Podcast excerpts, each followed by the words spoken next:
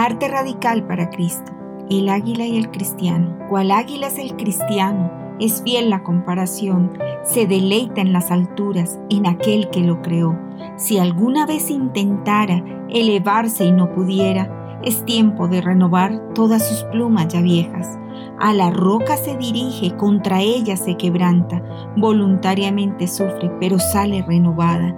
Si el mal tiempo se avecina y le alcanza la tormenta, no teme, no sale huyendo, nunca jamás se amedranta.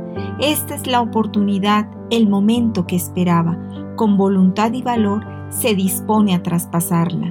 No tarda en subir muy alto, alcanzó lo que anhelaba, que el huracán con su fuerza a la cima la elevara. Se cumple ese hermoso verso de la escritura sagrada. Todo obra para bien en aquellos que a Dios aman.